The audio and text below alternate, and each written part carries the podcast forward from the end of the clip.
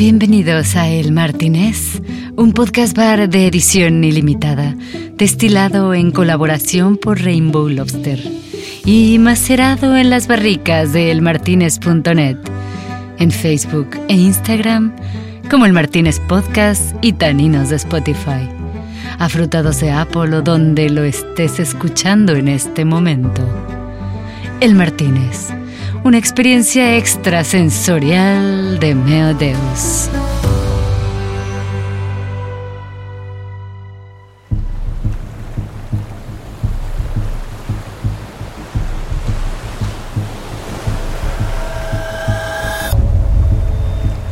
Era una noche cualquiera en la Riviera Maya, cuando un par de pelones abordaron de manera intempestiva esa pequeña sala en el Martínez. No lo podíamos creer lo que iba a suceder de ahí en adelante cuando se recordaran viejos anécdotas de lo que había sucedido el año pasado. Yo solo atiné a tomar un trago a mi gran mezcal.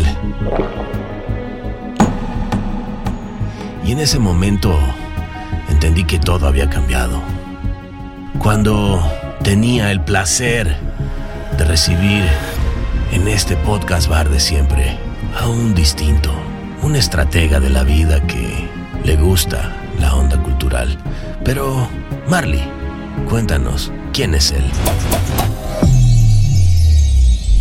Él es líder de DDB México y Strategic Planning and Innovation VP de DDB Latina, que ganó dos Grand Prix en Cannes 2023.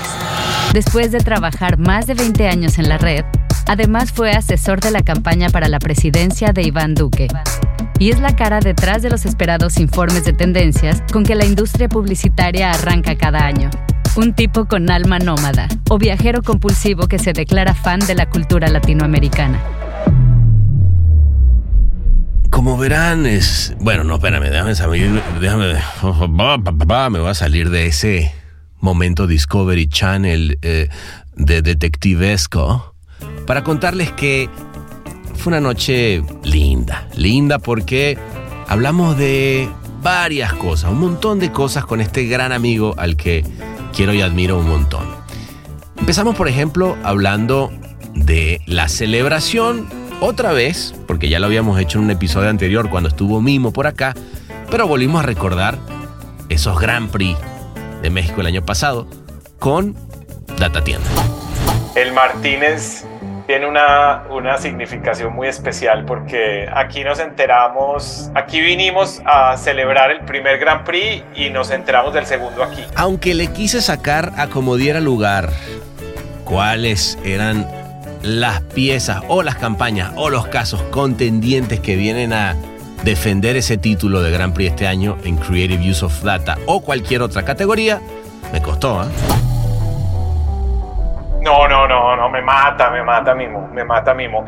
No, no, hay una, hay una idea muy buena con, con el tema de diversidad e inclusión, particularmente, eh, sí, particularmente el tema de LGBTQ más, que creo que captura un insight que de alguna manera todos sentimos y es eh, cómo las marcas en muchos casos han ido abusando del tema de Rainbow. Vamos a hacer y vamos a ayudar a las empresas sobre todo a que se tomen en serio el compromiso con, con la comunidad LGBTQ. Hablamos de lo que ha significado para él convertirse en un viajero cultural, eh, siempre buscando en todas partes de Latinoamérica qué es lo que está pasando, cómo vibra la región, cuáles son esos insights, qué es eso que hace que seamos diferentes pero al mismo tiempo muy parecidos en Latinoamérica pues yo lo vivo como un tema muy personal, me, me, apasiona. Entonces, siempre que hago trabajo, digamos, para la región, antes de la pandemia que viajaba mucho más por la región, de mis pasiones era llegar a Chile y decirles, oigan, aquí qué está pasando? Y me decían, no, es que de repente hay un tema de un movimiento, no sé qué, vamos a llevar a un bar, que no sé qué. Yo era como haciendo etnografía, o sea, Brasil. Entonces llegaba a Sao Paulo y yo decía, bueno, ¿y aquí qué está pasando? No, es que te vamos a mostrar. Y lo más interesante es que ibas conectando puntos, ibas diciendo, ah, entonces Brasil está viviendo un momento diferente al resto ah, pero en esto sí se parece a Perú, ay, esto es lo mismo que está, y en Colombia creen que esto solo pasa en Colombia, resulta que está pasando también en toda la región. Eso me, es, es apasionante, sí. Hablamos también de cuando fue asesor del que luego se convertiría en el presidente de la República en Colombia, quien es Duque te soy sincero, es probablemente la, si no la mejor, una de las mejores experiencias profesionales que he tenido en mi vida. Lo hice con Juan Carlos Ortiz, lo hicimos como, como una dupla. Realmente nosotros conocimos a, Duque mucho antes, posiblemente un año y medio antes de las elecciones. Yo me acuerdo haberle dicho a Juan Carlos, eh, este tipo va a ser presidente y la verdad es que lo que nos encontramos fue un tipo hiper sencillo, nos conectamos como mucho emocionalmente ahí con él y tal, y ahí seguimos muy en contacto. Yo desde cuando no se podía ni siquiera hacer todavía campaña eh, política, yo digamos que lo asesoraba de cómo hacer su Instagram. Me contó de las diferencias que hay hoy en día, después de 20 años de él trabajar en DDB, y cómo la comunidad LGBTQI ha logrado ganarse otros lugares y además como todo es muy diferente por suerte. Sí, definitivamente. Tema de, vida, es un tema personal. O sea, lo, lo defiendo porque he vivido, eh, es, sé lo que es eh, ser gay dentro de una industria como esta en Latinoamérica y afortunadamente pues las cosas hoy son muy diferentes a como eran hace unos años. La creatividad es un resultado de la libertad, o que, o que definitivamente la libertad es un ingrediente fundamental en, en la creatividad y, y, hay una de las cuatro libertades que es la libertad de ser, ¿no? Y, y DDB siempre ha tenido como en su, en su ADN esta idea de, que la gente pueda hacer y que además no es un tema solo de diversidad, sino que tú como persona puedas hacer lo que quieras hacer. Entonces tengo que decir que siempre encontré mucho respeto y hoy definitivamente han cambiado mucho las cosas. También tenemos muchas más clientes mujeres, por ejemplo, entonces que también han sabido, digamos, eh, o han vivido todo lo que esto significa. Entonces creo que eso ha sido muy positivo. Entonces también esa valoración de la diversidad yo creo que es un, es un resultado también de una realineación de toda la industria. Y terminamos como siempre, ¿vale? Celebrando la vida que es una y que es irrepetible, ¿no? ¿O no? Así que sáquense esos 400 conejos de la chistera eh, de vidrio y comencemos nuevamente a disfrutar con el gran François Bobois de una noche de sabrosura tropical, con este que viene de la mm, hermana patria de Colombia haciendo honor a toda esa sabrosura de país hermano. Y yo lo que les pido es que por favor no dejen que ese vaso se vacíe. Aquí vamos a tener a todos atendiéndolos en este momento. Pero déjense ir y disfruten una nochecita más y que esto arranque con aplausos y mucha salud para recibirlo. Porque él es Juan Sasa Esto es El Martínez.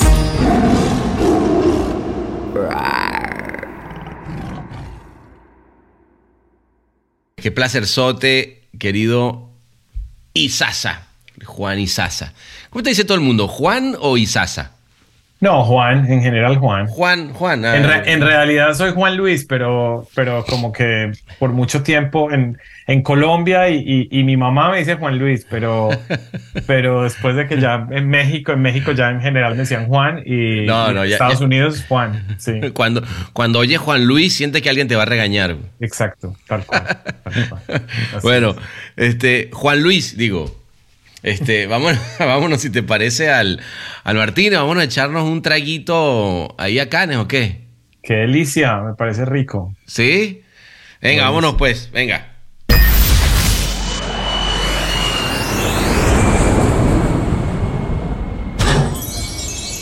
Bienvenidos a El Martínez. ¿Qué le servimos para empezar?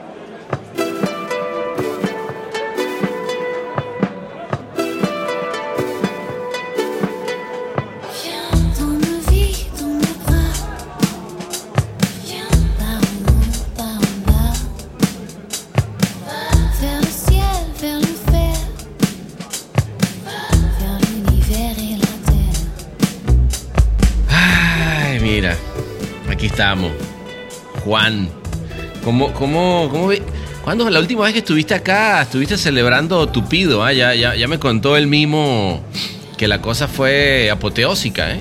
Muchísimo, muchísimo, muchísimo. Además, el, el Martínez tiene una, una significación muy especial porque ahí nos enteramos de del cuando aquí dirás aquí aquí aquí exacto aquí aquí aquí, al ladito aquí en esa aquí, mesa aquí en, esa mesa exacto ahí en esta esquina eh, aquí nos enteramos aquí vinimos a celebrar el primer eh, el primer Grand Prix y nos enteramos del segundo aquí. Entonces. ¡Qué eh, belleza! entonces, Más bien, yo, yo, yo, creo que no me lo vas a decir, pero para mí lo que pasó fue que se llegaron aquí a celebrar, se siguieron celebrando y luego, mientras seguía la celebración, se enteraron del otro día después.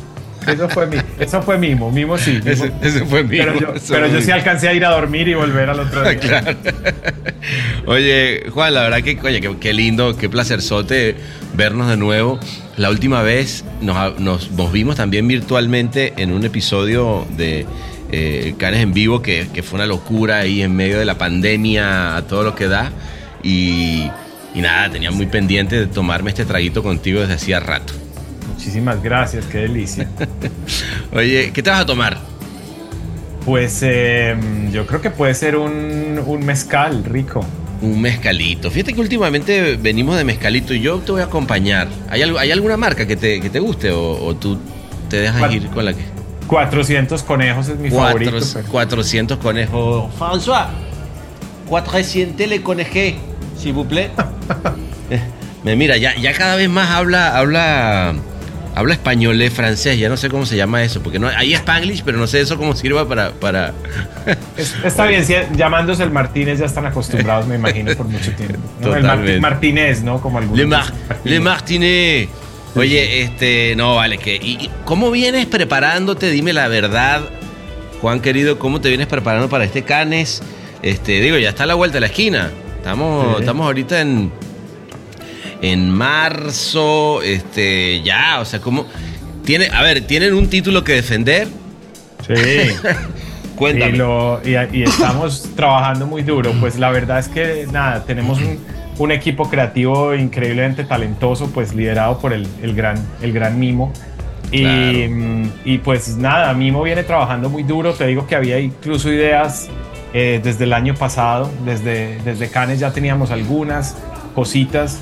Eh, que hemos ido eh, trabajando y tal. Y como tú sabes, esta es la época en que estamos corriendo. Nah, tírame una, tírame una, cuéntame una. No, no, no, no, me mata, me mata mismo, me mata mismo. Pero no, te, pero, voy a, Pero si es aquí, aquí estamos entre amigos. Mira, aquí en el Martín, ese que está ahí me está diciendo, no, dime para apoyar la pieza porque va a ser jurado. Ah, sí, no, dame el dato y yo le digo, yo le cuento. No, no, hay una, hay una idea muy buena con, con el tema de diversidad e inclusión particularmente. ¿Ah, sí? Sí, particularmente el tema de LGBTQ más que esperamos que de verdad em, creo que captura un insight que de alguna manera todos sentimos y es eh, cómo las marcas en muchos casos han ido abusando del tema de ah ese es, ese es un rainbow. ese es, un gran insight. Yo estoy harto de que de que usen la, la marca de mi colectivo para hacer publicidad Este, entonces, no, a ver. entonces te, va, a gustar esta idea. Creo que te va a gustar esta idea. No, suena, suena bien, suena bien. Me gusta el insight porque sí tienes toda la razón que se ha convertido también en el tren del mame, ¿no? O sea, luego, luego pasa eso, ¿no? Que, que ya es como que, ah, bueno, pues ya es más parecido quizás al 14 de febrero, ¿no? Que a una causa tan importante como, como la LGBTQ. Sí, solamente es poner el arco iris en el logo con el arco iris y, ya con eso crees que estás eh, comprometido y pues eh, vamos a hacer y vamos a ayudar a las empresas sobre todo a que se tomen en serio el compromiso con, con la comunidad LGBTQ. Vamos. Esa es una, esa es una de las apuestas. Vamos a ver, hay otras, hay otras dos. Eh, vamos a ver con qué, con qué llegamos, porque la verdad es que sí, como tú dices, pues el año pasado teníamos dos piezas, las dos ganaron, lo cual es maravilloso. Eh, y, nos sentimos muy orgullosos, pero pues obviamente hay que llegar con, con también material. Tú sabes que en todo caso Canes es, un, es una lotería, como dicen, pero, pero sí, pero obviamente el, el buen trabajo definitivamente influye. No, no, total, totalmente, y estoy seguro que, otra vez representarán como debe ser. Eh, y bueno, a ver, sí, es cierto que todavía seguimos temprano en el año, todavía falta un montón para poder terminar que, qué sé yo, que salgan los casos, etcétera, etcétera. Pero bueno, además tú, eres un tipo que, que, siempre has apostado mucho a la, diversidad, ¿no? Como que es, eso siempre ha sido, digo, estoy, estoy hablando de internamente dentro de la agencia, ¿no? Como que siempre tiene, tienes esa bandera como muy, muy presente, como que es algo que te mueve, ¿no? Sí, definitivamente. Es un tema de, de vida, es un tema personal, o sea, lo, lo, lo defiendo porque he vivido, eh, es, sé lo que es eh, eh, ser gay dentro de, un, de, una, de una industria como esta en Latinoamérica y afortunadamente pues las cosas hoy son muy diferentes a como eran hace unos años. Pero sí, cuando... Cuéntame eso, Juan, porque eso fíjate es un, un tema interesante a ver, tú llevas 20 años en DDB, una, una compañía que, que, ha cambiado, bueno, nos conocimos en esa época que digamos que fueran, eran los, los finales del Mad Men, ¿no? Viste el nuevo anuncio de TWA como la, última agencia este, yéndose de Madison. Eh, eh, la, penúltima fue de DB, by the way. La, penúltima, la penúltima fue de DB. Pero bueno, digo, eh, pero me, me, parece interesante lo que acabas de decir, que, que tiene que ver con con ser gay en la comunidad publicitaria eh, y lo que significaba y lo que significa ahora, ¿no? ¿Cómo, cómo, has visto tú ese cambio, güey? Mira, yo tengo que decir lo que en DDB, la verdad es que eh, si, si, te acuerdas de tus épocas en DDB, había una cosa que se llamaba las cuatro libertades, que todavía lo, lo, defendemos mucho y es esta visión de Keith Reinhardt de que pues la creatividad es un resultado de la libertad o que, o que definitivamente la libertad es un ingrediente fundamental en, en la creatividad y, y, hay una de las cuatro libertades que es la libertad de ser, ¿no? Y, DDB siempre ha tenido como en su, en su ADN esta idea de, que la gente pueda ser. Totalmente. Quiera ser y que además sea feliz, ¿no? No solamente ser porque puedas, no es un tema solo de diversidad, sino que tú como persona puedas ser lo que quieras ser y no solamente profesionalmente, sino como persona. Em, entonces tengo que decir que siempre encontré mucho respeto eh, siempre, por lo menos en DDB, siempre toqué mucho respeto. Sin duda, y, perdón, tienes toda la razón. Eh, digo, tomo DDB como, el, como la casa con la que has estado, pues casi que toda tu vida profesional, pero, pero más bien mi, mi, mi reflexión, más bien la pregunta viene, viene dada por eh, cómo ha sido ese cambio en la industria, porque efectivamente ha habido, o sea, yo, yo ya deja tú los cambios mediáticos y de lo que significa los medios, pero, pero lo que ha pasado en la industria con el tema de diversidad y particularmente de la comunidad es brutal, ¿no?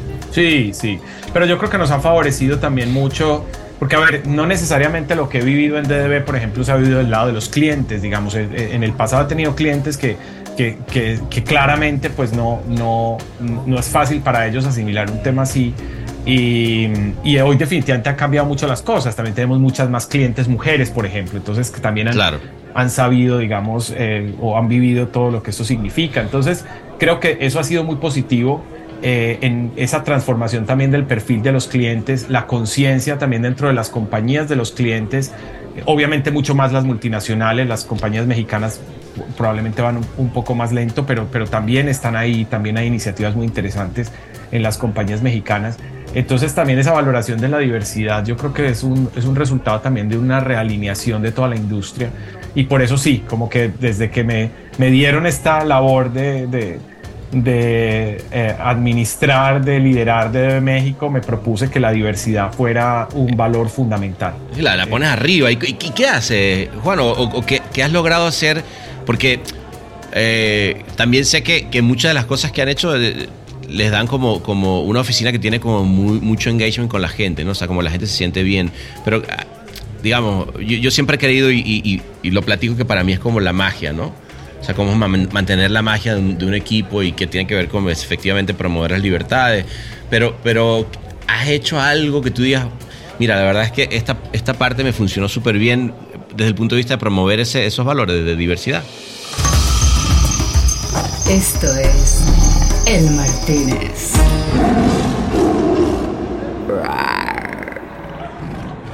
Sí, yo creo que todo. Yo creo que, bueno, empieza por el, el, walk the talk realmente. Eh, mm. Entonces, eh, como mucho basado en acciones, entonces, eh, cuántas mujeres realmente hay en el área creativa, cuántas mujeres son directoras creativas, cuántas mujeres hay en la dirección de la compañía, empezar por ahí, digamos. Y eso va dando como que la gente empieza a sentir que el tema de la diversidad va en serio.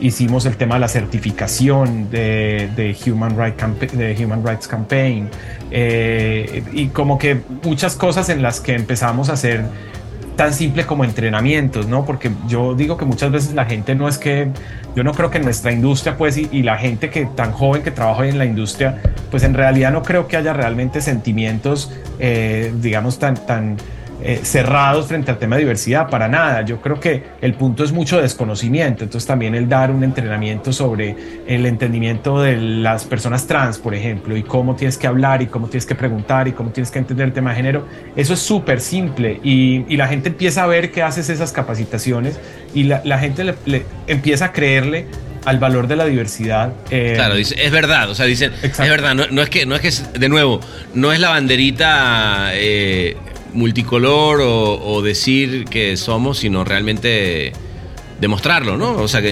entiendo que, por ahí va. mira, me, me, pasó una cosa, por ejemplo, cuando estábamos hablando de diversidad, yo decía, qué bueno sería tener en la agencia una persona con una discapacidad.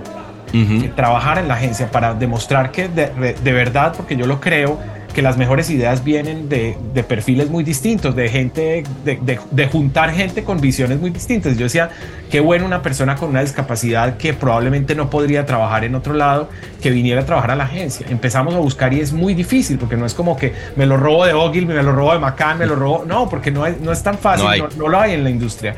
Entonces, lo primero que empezamos a hacer fue, pues capacitemos a la gente cómo entrevistar a una persona con discapacidad. Empecemos a hacer una alianza con universidades para que si hay un estudiante que vaya a hacer prácticas eh, con, con, una discapacidad, no lo... Entonces esas cosas empiezas a hacerlo realidad, aunque no puedes hacerlo completo como quisieras, pero empiezas a, a, mostrar que sí hay un compromiso. ¿Y ya, y ya lo lograste ya? Finalmente están en eso. Estamos en eso, estamos en eso con las universidades. Pero, está bueno, está bueno, hay que, hay que ir dando, hay que ir dando los pasos. Bueno, y de alguna manera ese Gran Prix, este, hablaba de la inclusión, ¿no? ese Gran Prix que, que bueno, que, digo, hablo de ese Gran Prix porque es el Gran Prix, ¿no? Con Data Tienda, que fue eh, una belleza de idea donde, donde lograron eh, bancarizar de alguna manera eh, esas mujeres que no tenían un pasado bancario y que, gracias a las notitas que hacía el tendero que las tenía ahí anotadas en su, en su cuaderno, se daban cuenta que efectivamente tenían un, historial crediticio, ¿no? Pero de alguna manera eso también eh, habla de, inclusión, de diversidad, de lograr, no solamente obviamente aquí desde, la parte de, del género, ¿no? Como las mujeres, sino también eh, de las que menos tienen, ¿no? Sí, claro que sí, es totalmente inclusión financiera completamente. Es, y es acuérdate que uno justamente uno de los Grand Prix fue el de Glass que es justamente el, el romper el, techo de eh, hacia la desigualdad con, con, respecto a las mujeres. Entonces sí absolutamente. Para nosotros es ah, una de las cosas que me daba más alegría de lo que le decía a los periodistas el, año pasado aquí. Aquí mismo ¿no? es más por cierto salud. No hemos brindado vale salud por ese ya, no, llegaron los, mezcalitos salud. no salud salud. Está buenísimo está delicioso. Mm. Em, te digo una de las cosas que le decía a los periodistas es que me daba mucha alegría que esa, esa, obsesión mía por la diversidad hacia adentro se estaba también reflejando hacia afuera, porque el otro caso que ganó, em, que ganó bronce fue el, el de eh, TikTok Teachers. TikTok Teachers, sí. Entonces, como que de alguna manera fue interesante. Eh, que los dos Mira, pero, hay un japonés ahí en la mesa que me dice que cómo era TikTok Teacher, a ver que si le puedes explicar. Eh, tenemos un traductor simultáneo para todos los que están aquí alrededor. saluda ahí, es, es, invítaselo allá al de la mesa.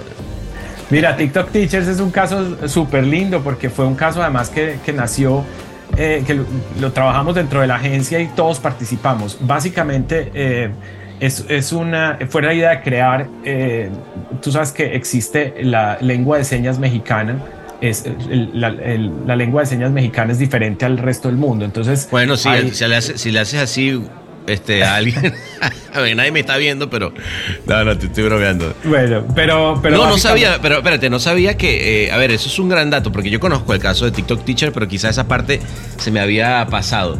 O sea, efectivamente, el lenguaje corporal de señas mexicano es diferente al resto, o sea, como un acento diferente. Hay una lengua de señas que fue creada en México, digamos, se, se, usa en ah, México. Ok. Entonces, eh, lo que nos propusimos fue crear el diccionario, ¿no? Que es la, como 1400 palabras.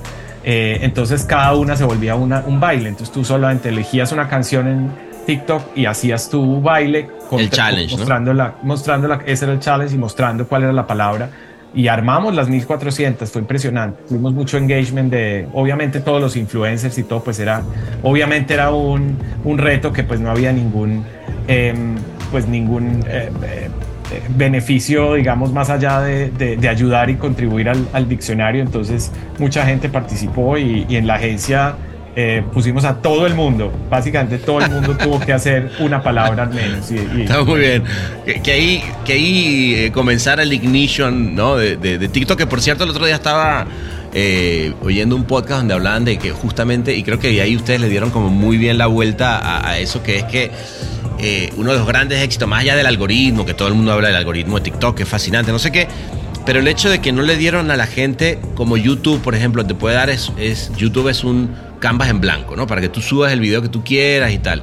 Pero en este caso TikTok, eh, al darte un primer impulso, que en este caso sería, bueno, mira, yo hago un, no, la gente de la agencia que hace una primera palabra y tú tienes que ahora imitarlo y hacer ahora tu versión de eso. E, eso, eso es como que creo que es uno de los grandes em, hallazgos, ¿no? De, de, de, TikTok, que es partir de algo que alguien más hizo. O sea, la colaboración, al final del día es el collab, ¿no? Total, y que no estás compitiendo, no es como que tu palabra es mejor que la mía, no, es simplemente quiero ser parte de, quiero ser te estás, te estás expresando. Oye, ¿cuánto llevas ya en, en México, Juan? Pues mira, empecé ya más de dos años. Eh, fue finales eh, del 2020, principios del 2021. Ah, o sea, te tocó todo pandemia full. Porque tú ya habías estado en la agencia tres años, tres años ¿no? Siendo más bien VP de estrategia, ¿cierto? Sí, correcto, correcto. De ahí me fui a Miami al, al, hub regional. Eh, la, la descosiste en Miami y dijeron, bueno, vamos a darle ahora la presidencia aquí. No, fue, fue curioso porque en la pandemia, la realidad es que todo ocurrió porque en la pandemia eh, los apoyé. Pues, la oficina de México, digamos que como todas las, como toda la industria, pues estaba muy, muy afectada en, durante la pandemia. Y digamos que yo entré a apoyarlos como en la parte de estrategia desde la región. Eh, y en el momento pues que la persona que estaba encargada de la oficina eh, se, se, retiró, pues eh, fue de... Básicamente fue, mira, ahí está, eh, encárgate tú. Y, y, de hecho, pues lo he hecho siempre como el doble rol, o sea, al mismo tiempo sigo siendo la, la, la cabeza de estrategia para la región. Y, y de innovación, ¿no? sí, sí, sí, sí. Muy bien. Que, que ojo, es, es un título, ¿ah? O sea, llevar la VIP de innovación a nivel regional hoy en día... en esta industria es, es cabrón, ¿no? ¿Cómo, ¿Cómo has vivido esa parte? O sea, eh, eh, le, ha, invertido mucho DDB a, la innovación, es algo en lo que están como muy clavados, ¿no?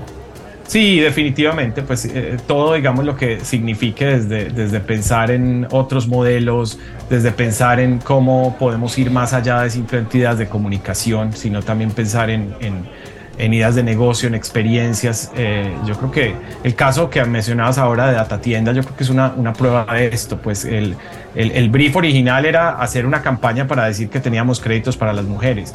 Y es como, ¿para qué vamos a hacer una campaña para decir que, la, que tenemos créditos para las mujeres si las mujeres van a venir y no les van a dar el crédito porque no tienen historia de crédito? Claro. Pero, construyamos primero la... Entonces, pero, es interesante desde ahí eso que, que dice Juan, y me, me, encanta oír esa parte que, me cuentas del, de cómo nace, del brief, ¿no? O sea, justamente hablaba eh, en, un episodio anterior con, eh, la semana pasada, con, con Samantha eh, Hernández, que es la presidenta del jurado de, Creative Data, la primera presidenta del, del jurado en, en México o por México.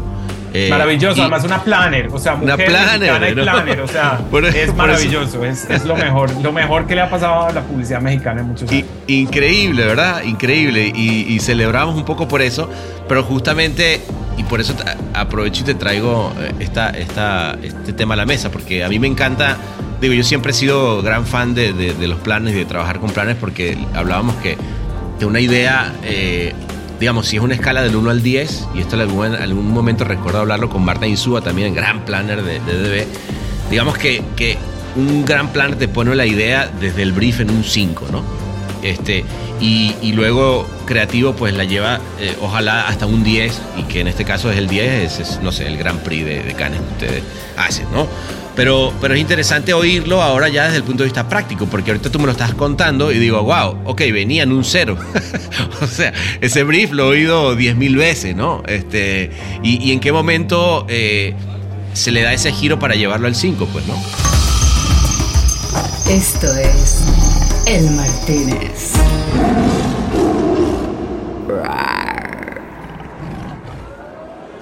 Pero sabes qué es lo más interesante para mí y estoy completamente de acuerdo y además qué, qué maravilla que menciones a Marta Insúa que, que, que, la recuerdo y la quiero tanto.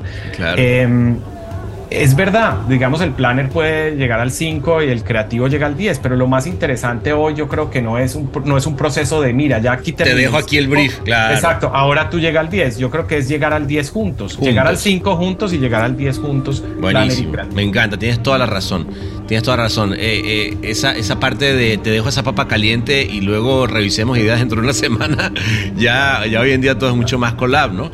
¿Y, cómo fue ese proceso, güey, para ustedes? O sea, desde el punto de vista de o sea, ¿en qué momento eh, fue...? Porque también hay brief y briefs. Hay ciertos briefs en los que tú sabes que por más que le des la vuelta y le reinventes la rueda al cliente, no va, no va a salir. ¿Me entiendes lo que te digo? O sea, sabes qué es lo que están queriendo. Pero me imagino que acá había, ustedes vieron encontrar una apertura ahí, ¿no?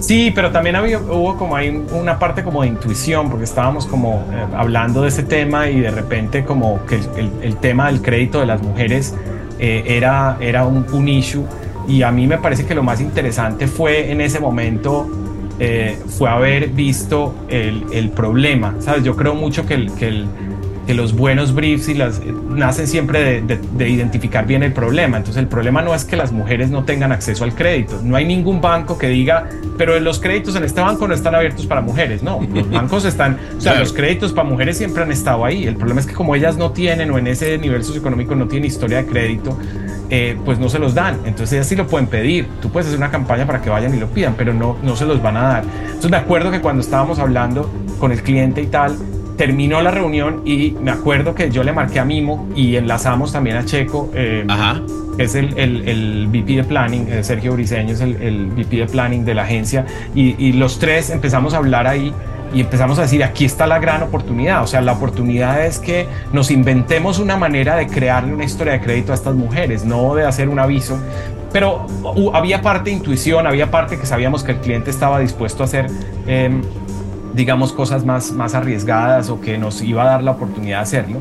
Pero lo que a mí me parece importante y, y, yo creo que es un gran aprendizaje de ese caso es... Eh, lo importante no es tener la idea, lo importante es la implementación. Pues evidentemente tener la idea también es muy importante, pero hacer la realidad, implementarla, entonces ahí... Ay, claro, llevarla a cabo. Pasión, o sea, tú no sabes la pasión que hubo de todos los directores creativos de la agencia. Mira, es no te puedo decir cuál director creativo estuvo más involucrado, porque todos, o sea, todos, desde cómo se le vende al cliente, cómo, las, cómo hacemos un piloto para ver si esto funciona, irnos hasta las tiendas, ¿no? Había, hubo unas cosas loquísimas en el proceso. En un momento yo decía, no, deberíamos inventarnos, eh, realmente es una manera como eh, con que el, tendero le tome una foto a la página y con inteligencia artificial se pueda establecer pues cuánto es el periodo de tiempo, eh, cuántos son los montos, tal. Okay. Y, cuando, cuando fuimos a las tiendas y empezamos a hacer el scouting y a tomar las fotos, mismo me dijo, es imposible. En una misma, hay unos que en una misma página ponen,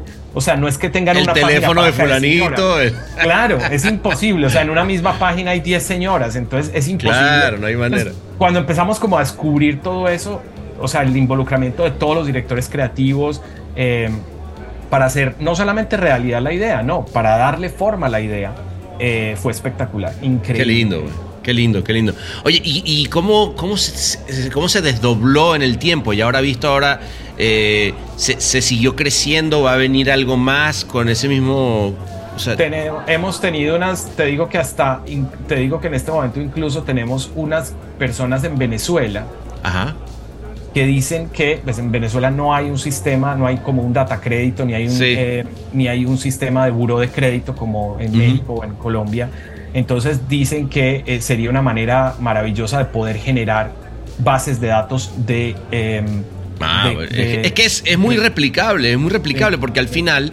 Eh, Juan, tú sabes muy bien que una de las cosas que a mí más me gusta de, trabajar en Latinoamérica es que eh, es ese terreno fértil para, para, hacer cosas nuevas, ¿no? O sea, yo, y, tú lo sabes bien porque, digamos, tú siempre has dicho mucho este tema de, la observación cultural como el, como el, eh, esa semillita, ¿no? Que se puede convertir en una oportunidad de negocio. Y la verdad es que, con esto, digo, háblame un poquitito también de, de esa, de esa eh, ¿Qué, tan fan, porque te conozco que eres muy fan del, tema de, Cultural Observations, eh, pero cómo ha sido para ti viniendo desde, a ver, viviste en Miami, eh, obviamente creciste en Colombia, sabes todas las cosas que nos unen, pero también todas las cosas que son, que son en las que somos muy diferentes, ¿no?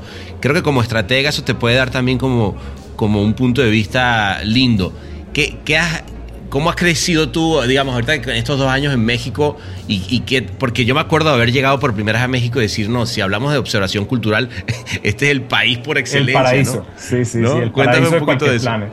Es el paraíso de cualquier plan. No, es, es, maravilloso. Pues yo lo vivo como un, como un tema, si te soy sincero, lo vivo como un tema muy personal, me, me, apasiona. Entonces, eh, siempre que hago trabajo, digamos, para la región, antes de la pandemia que viajaba mucho más por la región, pues una de mis cosas, de mis pasiones era llegar a Chile y decirles, oigan, aquí qué está pasando. Y me decían, no, es que de repente hay un tema de un movimiento, de no sé qué, vamos a llevar a un bar, que no sé qué. yo era como Feliz. etnografía, o sea, lo que. todo. Entonces, Brasil, entonces llegaba a Sao Paulo y yo decía, bueno, ¿y aquí qué está pasando? No, es que te vamos a mostrar una. Y, y parte de la, probablemente el valor más grande que me, me agregaba la, los planners en cada lado que me iban contando. Y lo más interesante es que ibas conectando puntos, ibas diciendo, ah, entonces Brasil está viendo un momento diferente al resto. De ah, pero en esto sí se parece a Perú. Ay, esto es lo mismo que está en Colombia. Creen que esto solo pasa en Colombia, resulta que está pasando también en toda la región. Eso Qué lindo, es, es, apasionante, sí. y, y, bueno, y lo bueno es que sigues conectado con la región, con lo cual, de alguna manera, bueno, me imagino que gran parte de tu tiempo la estarás dedicando a la oficina de México, pero, pero también que sigues teniendo esa posibilidad de viajar culturalmente, ¿no? Sí, no es, 50, no es 50% y 50%, es 100% y 100%. Pero no, la verdad es que no, lo, disfruto, las, dos cosas las disfruto y tengo que decir que en México la verdad es que el equipo, eh, si hay algo que tenga yo el mérito es haber puesto la gente más idónea que te imagines. O sea, eh, las operaciones, eh, Monse, que es la cabeza de operaciones, es una genia en, operaciones, Mimo, ¿Ah, es, un, es un genio creativo. Oye, y es gente que venía creciendo contigo, por ejemplo, Briseño, el de estrategia, eh, de, dónde te lo trajiste? O, cómo, o sea, ¿cómo has, ¿cómo has armado tu equipo interno? Checo, Checo eh, trabajó antes en DDB y yo trabajé algunos proyectos regionales con él y ya lo conocía. Y estaba en una agencia eh, digital y entonces le, pero él, había sido director, pero no había sido cabeza de planning en DDB. Ya, ya, ya. Entonces lo, traje como cabeza eh, de México. Eh, Monse venía de, de, Ogilvy, había estado en Ogilvy, estuvo también en Grey, Argentina. Y, y, bueno, nos conocimos. Yo no la conocía y la verdad. Es Argentina, ella es argentina. Sí, Ah, ok. También equipo multicultural, ¿no? Sí, total, total. Y hay mezcla de colombianos. O sea, ya, ya, ya pido que no más colombianos en la agencia. Es la única regla que tengo. Ya no más colombianos, por favor. estamos en México. Bueno, pero eh, eso. No, no, somos, no, no, verdad no somos tantos, creo que somos tres, pero. No, pero, pero fíjate que, que es, es, un fenómeno que, que, me encanta, por cierto, eh, y, y, del que he platicado con muchos de los. aquí mismo en este lugar, chico. Este, que por cierto, Alex, salud de nuevo, porque hay que encontrarse y, ser, y ser felices en la multiculturalidad, pero. Pero eh, me llama mucho la atención y, y me, y me, me encanta verlo, güey, cómo, cómo Colombia eh, sigue exportando talento de una manera brutal, no solamente a México, sino a todas partes del mundo. ¿no? Yo, yo, yo creo que eh, los colombianos, los que en algún momento fueron los argentinos, cuando exportaron tanta, tantos talentos a diferentes regiones, ¿no? no que hoy no lo sigan haciendo, pero sí que llama la atención lo que ha pasado con Colombia como país. Eh, a ver, no solo en publicidad, sino en la música y en muchas industrias, ¿no? Hay como hubo un renacer muy importante desde el punto de vista de talento.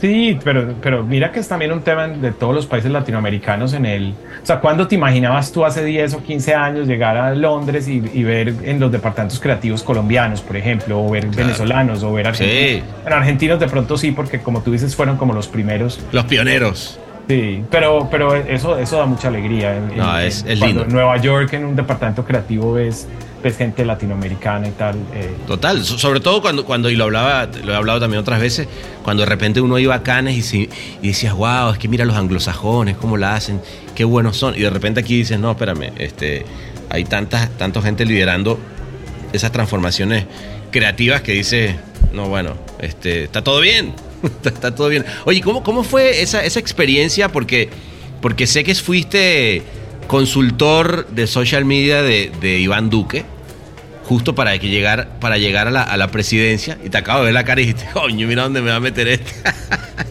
no, pero me parece interesante, que te lo quiero preguntar desde, lo anecdótico, o sea, ¿cómo, cómo fue esa, esa experiencia? Porque, claro, eh, Duque llegó, digamos, fueron unas elecciones bueno, como son en general las elecciones aguerridas, etcétera, etcétera. Y ahora estamos en otro momento donde efectivamente eh, fue contra Petro, ¿no? Este, y, ahora, y ahora está Petro. Cuéntame cómo, cómo fue eso, cómo, cómo te metiste en ese, en, toda esa transformación de, tu país y, cómo lo ves hasta ahora. No, fue espectacular. Si te soy sincero, es probablemente la, si no la mejor, una de las mejores experiencias profesionales que he tenido en ah, mi vida. Mira, qué bien. Fue realmente espectacular y poderlo hacer pues desde, desde la agencia fue maravilloso. En realidad eh, lo, hice, lo, hice, con Juan Carlos Ortiz, lo hicimos como, como una dupla, realmente como, como, como él como creativo y yo como, Qué divertido. estratega, digamos. Qué divertido. Eh, y fue maravilloso, fue maravilloso trabajarlo, hacerlo, eh, donar como nuestro tiempo para eso y nuestro talento. ¿Cuánto tiempo fue?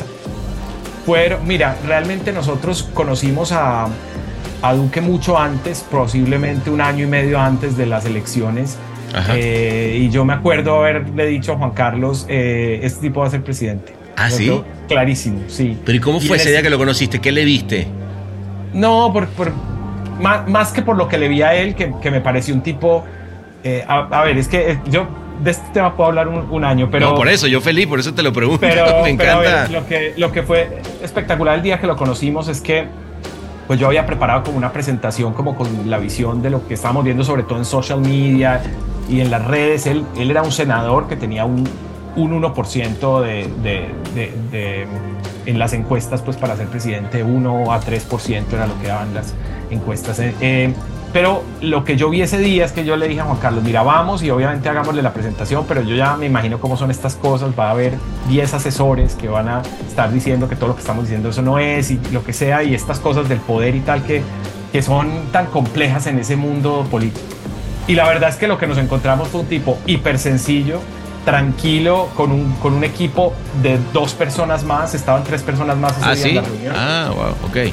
Encantadores, el tipo tomando nota cada, nos interrumpía cada cinco minutos y decía muchas gracias, esta información yo la valoro mucho. O sea, encontramos un ser humano increíble. Eh, nos conectamos como mucho emocionalmente ahí con él y tal. Y, y yo, más por la situación política en la que estaba Colombia en ese momento y por lo que representaba, digamos, él y tal, y, y por su pasado y por tal, yo dije, este tipo tiene muchos chances realmente de, poder ser presidente. Y ahí seguimos muy en contacto. Yo desde cuando no se podía ni siquiera hacer todavía campaña eh, política, yo digamos que lo asesoraba de cómo hacer su Instagram, qué, poner, qué postear, qué no. qué divertido. Eh, y nos, interesante. como, como nos fuimos acercando mucho a él y tal, y ya después en la campaña sí fue bastante intenso. Ya los, las dos, en la primera vuelta, en la segunda vuelta ya sí estuve, digamos, como, como eh, como dos semanas antes ah. de las dos, ya 24 eh, horas eh, dedicado al tema. Y en esa observación cultural, Juan, que viste, ¿recuerdas algún giro que le hayan podido dar? Porque bueno, al final termina ganando, ¿no? Pero, pero digamos, ¿cuál fue esa gran observación que tú hayas podido tener que tú dices, mira, verdad, esta no la compró y, creo que eso ayudó a, a ese momento, ¿no? El Martínez, pura sabrosura tropical con acento franchute. No, el valor de la emoción. Yo creo que eso pues te lo dice cualquier eh, experto y tal, pero, pero, pero lo vimos realmente como, como esa conexión emocional eh, podía ser mucho más fuerte que cualquier argumento eh, político, cualquier discurso y cualquier no, libro de, de propuestas era mucho más eh, importante esa emoción, esa confianza, esa cercanía con la gente, que el tipo además tiene mucho carisma, eh, la verdad. Entonces, em, pues funcionó bastante bien, pero aprendizajes miles. Tengo un, yo cuando terminó la campaña escribí un documento que pues eh, que, te, puedo, te puedo compartir. sí, porfa, me encantará. Eh, como con aprendizajes y, fue ¿Ah, súper, interesante. Sí, aprendí muchísimas cosas, o sea, desde teoría de arquetipos eh, puesta en práctica en el mundo político hasta... Wow. Eh, sí, cosas muy interesantes de, de cómo ahí tiene, trabajas a, dos niveles, digamos, trabajas desde la estrategia, digamos, de la emoción y tal, y trabajas en cada post, cada cosa que saca el, el otro candidato. táctico, ¿no? Tienes que saber cómo, si responder, si no responder, si eso está haciendo que la gente hable más de un tema o de otro, haciendo mucho listening.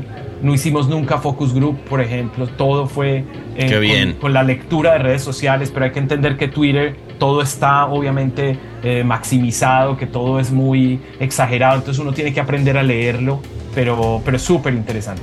Fue una experiencia espectacular. Qué lindo, güey, qué lindo, ¿no? La verdad que suena, suena interesante. ¿Y cómo lo ves ahora? Que quien, quien había eh, perdido ahora gana. ¿Cómo, ¿Cómo sientes que está Colombia? ¿Cuál es el momento?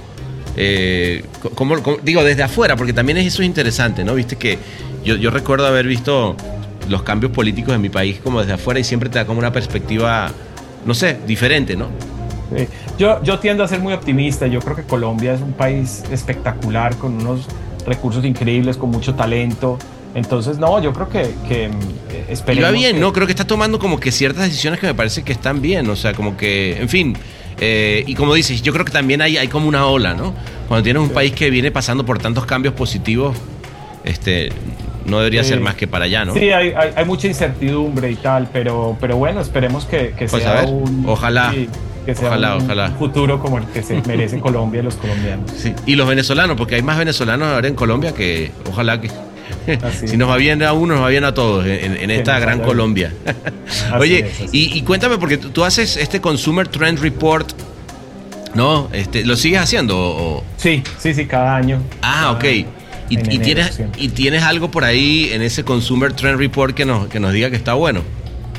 Pues mira, este año eh, la verdad es que eh, me, sorprendió mucho porque fue pues impresionante como la, cantidad de gente que me escribió, que me comentó el reporte, que lo compartió. Eh, pero es una cosa que, mira, eso nació hace más de 10 años, en el 2010, como un ejercicio mío, digamos como un ejercicio personal. A principios de año yo como que decía, me voy a tomar poco de tiempo como para mirar qué está pasando y armarme como un mapa de cuáles son esas tendencias, esos temas que, a, los consumidores les interesan y esto me sirve para, para venderle a los clientes, para tal. Y, armaba con mi documento, luego se lo empecé a compartir a la gente que trabajaba conmigo en, planning y me, me, dijeron, no, o sea, ponlo en las redes sociales, ponlo en tal. Y entonces ahí empecé como a publicar. Hay que comercializarlo, Juan. Yo después te tengo un business que te voy a decir. Cuando quieras, yo feliz. ahora lo hago por amor al arte, pero, pero feliz. Pero, eh, pero hay alguna, algún, alguna tendencia que, esté, que te haya llamado la atención, que tú digas, wow, esta, ¿sabes? Porque yo, por ejemplo, ahorita voy a ir al South by Southwest y creo que es eh, el lugar donde, donde siempre, de las cosas que más me gusta es ir a oír el, eh, este reporte que hace el Instituto del Futuro sobre efectivamente todas estas entrevistas que le hacen a científicos y hacia dónde va la cosa y tal, pero creo que eso muchas veces es como súper a 10.000 metros de altura, pero siempre te lo pregunto a ti como, como estratega, porque yo sé que siempre los estrategas tienen algo que es más down to earth y que, más, que tiene que ver con la fibra de la gente, ¿no? Sí, sí, definitivamente. Pues mira, hay, pues el reporte siempre tiene ocho tendencias, pero hay una que me sorprendió mucho por lo que pasó eh, o lo que ya va del año, que, que, va poco, digamos, van dos meses, pero, pero me ha sorprendido mucho que le, puse el título Corazón Abierto y básicamente lo que dije es que es un año en el cual eh, pues todo este tema, esta conciencia que traemos desde la pandemia de la salud mental y tal, nos ha hecho como muy conscientes de las emociones, ¿no? Que hay que expresar las emociones, que todo esto. Entonces me sorprendió mucho cuando apenas empezaba el año y, bueno, Shakira sale a, abrir su, o sea, la tendencia se llama corazón abierto y pues nada, o sea, como eh, completamente. Em, bueno, todo el fenómeno de, de, Meghan y Harry y todo esto. Perdón, increíble. Todo. Increíble lo que pasó con Shakira y eso sí, abrió su corazón y la pegó, pero del, del techo como nunca. Una locura. Pero ¿sabes cuál fue el caso que me impresionó más? A que pasó también en enero. Eh, la primer ministra de Nueva Zelanda que renuncia diciendo, soy humana, no puedo más. Increíble. O sea, no, y, y- y yo decía, ¿cuándo un político en la historia del mundo ha O sea, dice mi partido, se necesita Sí. nuevo liderazgo, se voy a dar un paso a Ah. la. Y esta mujer dice, es que soy humana y no puedo más. O sea, Wow, wow, wow. Increíble. Me sorprendió mucho como que justo acababa de definirla como es un año en el que vamos a ver como el corazón abierto y, es, y es un año para expresar las emociones y tal. Eh, y bueno, ese, ese Lo, sería- lo- lo cual le da como un cierto empowerment ahí en ese sentido a las mujeres, porque sí es cierto que quien, quien más conectado está con su corazón y que lo abre, y de hecho me estás hablando de, los casos de mujeres, son ellas, ¿no? Está, está interesante, está bueno eso. Mira, y, y tírame uno más, dime, uno más antes de irme, porque ya. Porque además ahorita ya me están, me están preparando aquí el. la- te voy a invitar a una champaña, no sé si me la vas a aceptar después de estos cinco mezcales que nos hemos echado acá de shots. Claro que sí, me parece delicioso siempre. El, Mar- el Martínez siempre es un sitio perfecto para Ma- eso. Martínez da para todo, ¿no? Sí, sí, sí. No, ¿qué, más, qué, qué te digo? No, también otra de las tendencias fue, em, se llama Nueva Urbe, que es básicamente, pues las ciudades se están reconfigurando con, con temas, pues, de todo lo que significa que la gente esté tra- tra- trabajando eh, remoto. En parte, el, el otro día veía una cifra que es impresionante, el 50% de las empresas en Estados Unidos no han logrado que la gente vuelva a las oficinas. ¡Wow! Es un cual, montón, Cuando eso, 50%. eso, eso transforma, imagínate los centros de ciudad, Una esa locura. transformación. Acuérdate antes de la pandemia que ciudades como Barcelona, digamos, se- había muchos issues porque había muchos turistas y la gente local decía, no, no quiero tener tantos turistas y tal. Pero pues si el- los locales dejan de trabajar en el centro de la ciudad y trabajan remoto, pues empieza a llegar unas nuevas poblaciones. Gentrificación, claro, es normal, es normal. En México, en México que se habla que los, en Santa Fe los, los edificios se podrían reconvertir en, en, en- en departamentos eh, en vez de oficinas. No, esto, esto es una locura. Eso es súper interesante, esa, esa nueva. qué esa nueva locura, ciudad. qué locura. ¿Tú dónde vives allá, por cierto? Eh, mira, yo estoy en. Siempre que estoy en México, estoy en Polanco. Eh, Polanquito. estoy- sí, sí, estoy entre ¿Te gusta, Polanco. te- te gusta caminar? Sí, me encanta, me encanta, me encanta. Qué bueno, qué bueno, querido. Oye, y, y cuéntame, a ver, en ese sentido, digamos, te, te has logrado conectar de- desde un lugar cultural y, obviamente estás yendo mucho y sigues viajando. eh, pero ¿cómo ha sido a, título personal, güey? To- Todos, todos estos cambios de vida que has tenido en los últimos años han sido enormes. Digo, te lo, te lo pregunto desde que nos conocimos, ¿no? Aquella vez que, que donde todavía de alguna manera no tenías un cargo tan, tan regional, pero me imagino que cambia, ¿no? O sea, sí, sí te trastoca un poco, ¿no? Sí, como este, pero la realidad es que yo lo vivo como, como con mucha alegría, digamos, esta posibilidad de trabajar con, con gente de otras de otros países, con Mm, como entender la región, con, con los planners globales también. Soy, yo, yo soy muy nerd, no, o sea, ya salí del closet también en ese sentido. Entonces no, no tengo problema en reconocerlo. ¿no? Entonces eh, el lado nerd eh, se, se emociona con todo lo que significa conectarse con, con otras culturas, con otras, con descubrir otras cosas. Entonces eh, es maravilloso. Eres feliz en un avión. Di- di- Digamos las cosas Sí, como son. comple- completamente, no lo puedo negar. Sí, sí, sí. sí. Qué bueno, qué bueno, amigazo. Oye, pues, pues la verdad que, a ver, me dejaste, me quedas a deber cuáles son las ideas, porque no me dijiste nada de cuáles son, y yo te estoy diciendo que hay que hacer, que ahí tengo un par de jurados que, que le quiero hacer lobby. Pero bueno, este, está bien, está bien. Vamos, Te- vamos, te- vamos, vamos. Si quieres, apenas terminemos aquí, vamos y les los convencemos. Vamos y lo convencemos. Pero no, no, cre- no creas, si ya vieron la idea, seguro están enamorados porque hay. hay la- eh, Es que yo no sé si, dos- yo no sé si la he visto. que Yo no sé Vamos si la he visto. llegar, son muy buenas. Bueno, bueno, ya, ya te la muestro aquí en el celular. Mándame, mándamela por WhatsApp. De una. Oye, de oye amigo, de verdad que, que- qué lindo verte de nuevo. Siempre, este, nada, que, que- que sigan, siga todo lo, lo lindo para, de- para adelante y, y- y a defender el título, papá, porque además, este, tenemos presidente en el jurado y, y- los planes están tomando el, el- el liderazgo de todo, ¿ah? Buenísimo, los planes al poder. Eso, los, planes al poder. Es más, así se va a llamar el episodio. Amigo, de verdad que qué lindo verte. Salud y seguimos. Salud y muchas gracias y de verdad felicitaciones por este espacio que has creado, que la verdad es espectacular, entretenido y, y, nos permite eso, sentir que estamos todos en el Martínez acá disfrutando lo mejor de nuestra profesión.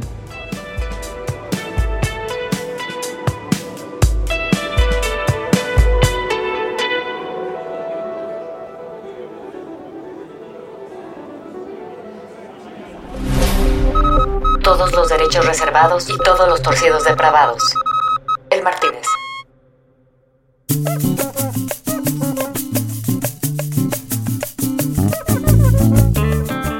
Cuando finalmente le logré sacar las campañas, todavía tenía yo prendido el teléfono y logré encontrar los nuevos casos que va a llevar de debe este año a Cannes. Y se lo dejo acá bueno, no sé qué tan bien estuvo la grabación, pero yo creo que estuvo buena. No, no, François. Tú la grabaste, ¿no? Sí. es una es una pieza que es de la comunidad LGBT que y que va a ganar oro sí o sí y yo creo que eso va a ser ahí la verdad. Ahí lo tienes, ¿no? Entonces, bueno, eh, moja con esas piezas que vienen con Túquele este año.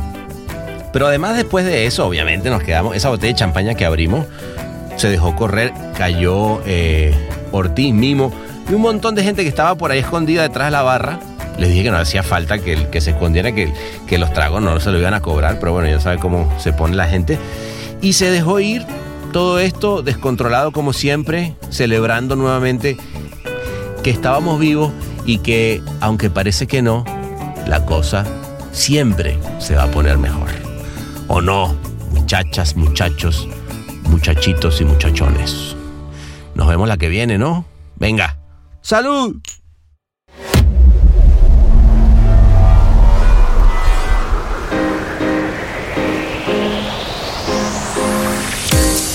Este episodio fue mezclado y musicalizado por el gran Ahmed Cosío en Ciudad de México. Locución de la voz Marley Figueroa desde Ley. Escrito por Sebastián Arrechedera. Dirección de arte y redacción Ángela Forti. Una producción colaborativa de Rainbow Lobster. El Martínez, un podcast bar improvisadamente meticuloso.